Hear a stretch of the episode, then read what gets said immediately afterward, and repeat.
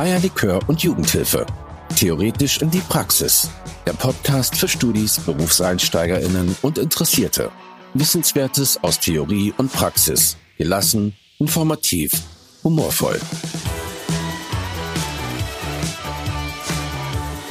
Herzlich willkommen zum ersten Podcast Eierlikör und Jugendhilfe. Wir sitzen hier zu dritt zusammen. Jana, Mike und ich werden uns auch gleich noch euch vorstellen und wollen in dieser Einführungsfolge ja, erstmal erzählen, was es mit dem Podcast auf sich hat. Eierlikör und Jugendhilfe wollen uns vorstellen, ähm, dass ihr einen kleinen Einblick habt, was euch in den nächsten Folgen so erwarten wird. Eierlikör und Jugendhilfe. Was hat das auf sich? Also Eierlikör kennen wir ja, ja aber ich glaube, da muss Jana ein bisschen was zu sagen. Du bist ja unsere Ja, du bist Eierlikör-Spezialistin. Ja, herzlich willkommen auch von mir. Ich habe auf jeden Fall einen Eierlikör erstmal dabei. schon mal gut. Ähm, wir verteilen ihn gleich. Es gibt Eierlikör, weil wir haben uns einfach äh, mit Eierlikör lange beschäftigt, Mhm. immer wieder in verschiedenen äh, Konstellationen, gerne Pri auch privat oder beruflich? äh, beides, glaube ich. Und äh, der Eierlikör, der hat ja irgendwie sowas ein bisschen Altes, finde ich, aber man kann ihn auch neu interpretieren. Schenk, schenk mal ein. Schenk, Schenk mal einen ein. ein. Man muss Ja. dazu sagen, Also, also mit dem Alt weiß ich nicht, ob ich jetzt noch einen möchte, weiß ich nicht. So genau. das ist Der eigentlich ist für alte, frisch, alte Leute trinken das, ne? Älteres und es Alte ist nochmal in. Mode gekommen mit Harpe Kerkelings Filmjahr.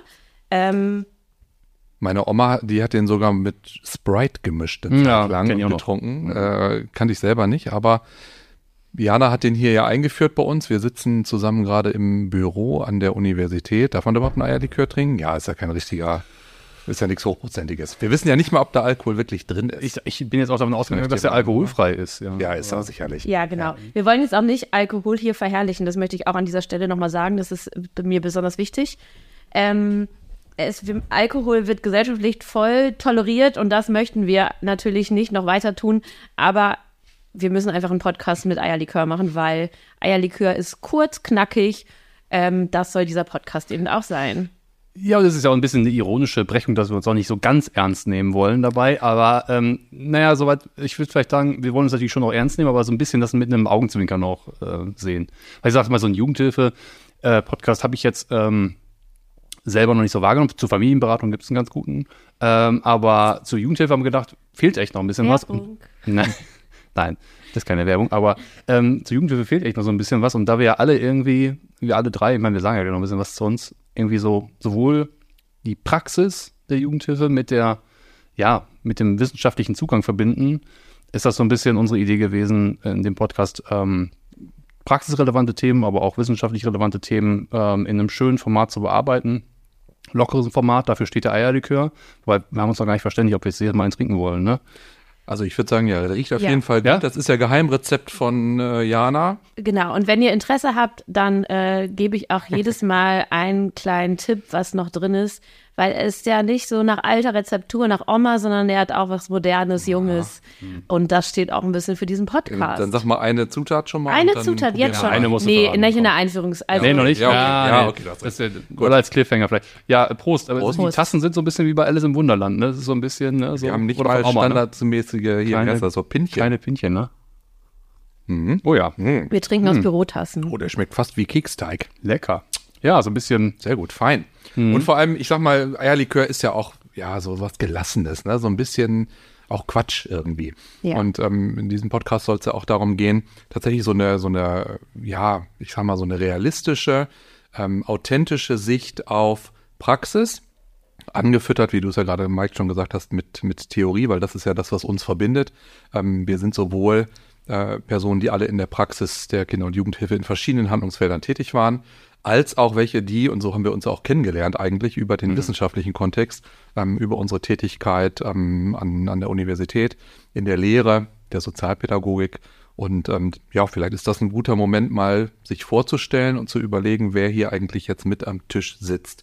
Jana, willst du starten und mal zwei, drei Sachen zu dir sagen? Ja, gerne. Also ich würde erstmal sagen, ähm, ich bin Jana, falls ich das nicht schon gesagt habe, falls ihr das nicht schon gesagt habt. Ich dachte, du wolltest noch mal Prost sagen. Also- du hast so mit deinem Becher geschmeckt. Ja, wir können auch sagen, ich bin Jana und ich sage gerne Prost. Meiner, meiner ist schon leer. Aber lass ich. ähm, und ähm, genau, ich bin, ich habe hier an der Uni Münster, wo wir gerade auch sitzen, promoviert und ähm, bin jetzt an der Fliedner Fachhochschule in Düsseldorf und habe dort eine Professur in der sozialen Arbeit und der Kinder- und Jugendhilfe. Und ich bin systemische Beraterin und Supervisorin. Und die Supervision hat mich noch dazu veranlasst, dass wir im Rahmen der Podcasts-Folgen auch immer eine schöne Frage stellen zum Schluss, die uns zum Nachdenken anregen könnte. Moment, war das abgesprochen, Olli? Nee. Da weiß ich nichts von. da weiß ich auch nichts von. Doch, ich habe das schon mal irgendwo gehört, aber Ja. so eine Supervision. Sehr gut. Ja, gut. Lassen wir uns drauf ein. Genau. Soll ich weitermachen? Oder Ja. Praxistätigkeit noch? Meine Praxistätigkeit, auf jeden Fall. Ich habe äh, fünf Jahre lang bei äh, unterschiedlichen Trägern in der sozialpädagogischen Familienhilfe gearbeitet. Da haben wir aber auch andere Hilfen angeboten, wie die Erziehungsbeistandschaften, soziale Gruppenarbeit und ähnliches. Und äh, habe auch deswegen zur sozialpädagogischen Familienhilfe promoviert. Aber da wird es noch was zu geben. Gut, dann mache ich weiter. Ich habe auch an der Uni Münster promoviert. Vor zwei Jahren ähm, beschäftige mich mit auch ganz vielen unterschiedlichen Sachen, überwiegend der Lebensphase Jugend, aber auch Fragen von Demokratiebildung. Genau, bin neben der Tätigkeit an der Uni, äh, wo ich im Moment mich viel mit inklusiver Kinder- und Jugendhilfe beschäftige, auch in der Praxis tätig. Da leite ich seit zehn Jahren oder schon mehr als zehn Jahre sind es jetzt einen freien Träger der Kinder- und Jugendhilfe, der verschiedene Schwerpunkte hat, unter anderem auch die ambulanten Hilfen, also SBFH und Erziehungsbeistandschaften, aber auch sehr viel Kinder- und Jugendarbeit, offene Kinder- und Jugendarbeit, Jugendfreizeiten, Kooperation mit Schule. Ähm, Habe ich was vergessen? Nee, das müsste es sein. Oder Erlebnispädagogik und, und, und solche Gedenkstättenfahrten ähm, und alles, was irgendwie mit jungen Menschen zu tun hat. Überwiegend aber in der Altersgruppe der Jugendlichen, würde ich so sagen, so 10, 10, 12 aufwärts. Mike? Ja, ähm, dann mache ich die Runde mal komplett genau. Ich bin Mike, ich habe noch nicht ganz fertig promoviert an der Uni Münster, aber ich denke, da ist jetzt Bis Ziel wenn dir gerade. dieses hier erschienen ist, vielleicht. Ja, wenn dann, dann genau, Zielgerade. das Zielgerade, ja. ähm, genau, kommen ähm, im praktischen Bereich äh, aus dem Bereich der Erziehungsberatung, habe lange in einer äh, Erziehungsberatungsstelle gearbeitet, ähm, mit Familien, aber auch ähm, mit Jugendlichen relativ viel, gerade auch so im Kontext von Trennung, Scheidung, ähm, aber auch so familientherapeutische Prozesse insgesamt. Alles, was da halt so anfällt. Ähm, insgesamt ja, knapp sechs Jahre. Und ähm, ja, dann habe ich das so wie bei euch ja auch letztendlich das irgendwie mit einer wissenschaftlichen ähm, Karriere verbunden und ähm, mich da auch dann im Rahmen von Forschung und Lehre vorwiegend mit Beratung in der Kinder- und Jugendhilfe auseinandergesetzt. Erziehungsberatung dann natürlich nochmal als so, so das größte Beratungshandlungsfeld in der Kinder- und Jugendhilfe, aber auch ähm, ambulante Hilfen zur Erziehung allgemein und ähm, Beratung auch letztendlich irgendwie allgemein und die Frage, ähm, wie ambulante Hilfen zur Erziehung sich ähm, ja, bedarfsorientiert irgendwie verbinden lassen miteinander und auch ähm, ja, letztendlich so diese ganzen Versäulungsstrukturen zum Beispiel, ähm, gerade für den Blick der, für den, auf die Perspektive der Erziehungsberatung nochmal besprochen.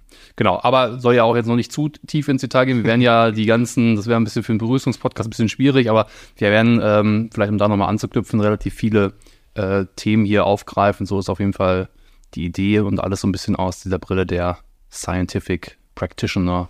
Ja, das Brille. klingt gut. Ja, Ja. das klingt auch fetzig, ne? Und was auch, was du jetzt aber gerade noch vergessen hast und ich ehrlicherweise auch, ist, dass wir in dem Forschungsprojekt inklusive Schutzkonzepte arbeiten und uns damit auch mit der stationären Jugendhilfe auseinandersetzen. Wir gehen damit beide ein bisschen stiefkindhaft rum. Ja, wir ich weiß vergessen das manchmal ein Woran bisschen. liegt das? Ja, ich glaube, weil es einfach nicht so das, das Hauptsteckenpferd war, aber natürlich sind ja gehört ja zu den Hilfen zur Erziehung zu. Und ich fand, habe ja auch zu dir mal gesagt, ich fand das zum Beispiel immer eine super erweiternde Perspektive, wenn man so aus den ambulanten HCDs kommt, dass man sagt, hey, ähm, diese äh, teilnehmende Beobachtung, die wir in den Wohngruppen gemacht haben, das war schon auch nochmal spannend. Aber da werden wir auch wahrscheinlich im Laufe des Podcasts nochmal drauf zu sprechen kommen.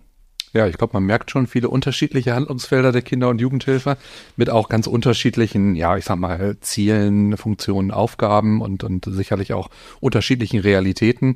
Ähm, das macht, glaube ich, diesen Podcast äh, auch interessant, so dass man äh, Einblick in verschiedene Handlungsfelder bekommt. Also abgesehen von Kita äh, haben wir eigentlich die großen Handlungsfelder mit, mit abgedeckt und ähm, ja, schaffen hoffentlich auch diesen Spagat äh, sowohl Erfahrungen, die wir in der Praxis äh, gesammelt haben oder auch immer noch sammeln, äh, in Verbindung zu bringen mit ähm, ja, einer theoretischen Unterfütterung. Vielleicht auch mal eine, eine Studie vorzustellen, wo irgendwie interessante Erkenntnisse da sind. Vielleicht auch mal irgendwie aktuelle Themen aufzugreifen, die gerade irgendwie eine große Rolle spielen. Äh, was weiß ich, Fachkräftemangel ähm, oder andere Dinge. Das ist so das Ziel äh, dieses, dieses Podcasts und es soll kurzweilig, unterhaltsam, auch nicht zu ernst äh, sein. Lustig. Deswegen steht der Eierlikör hier vor uns Hm. und äh, ja, Ja, dann Prost. ich, mal ich noch, schleck den noch mal aus. Ja, Die- ich, ich habe das Problem, der ist, glaube ich, noch ein bisschen zu kalt. Ne? Also wir haben hier gerade im Büro 17 Grad, glaube ich.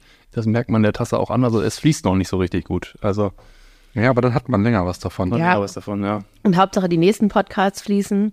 Das war erstmal ja auf jeden Fall eine gute Einführung. Oder habt ihr noch was, was noch fehlt? Nee, ich würde mich freuen, wenn wir da möglichst viele Leute erreichen und möglichst viele Leute Bock bekommen, uns zuzuhören, weil ich glaube schon, dass ähm, was uns verbindet, ist, glaube ich, auch eine se- sehr humorvolle und lockere Perspektive. Dafür soll ja der Eierlikör so ein bisschen bildhaft stehen. Du hast es ja auch gerade erklärt. Also ich denke, das wird eine ganz gute Sache werden und ja, freue mich. Gut, in diesem Sinne, auf geht's. Auf geht's. Auf geht's. Dinkelkeks? Nee, danke, ich bleib beim Eierlikör.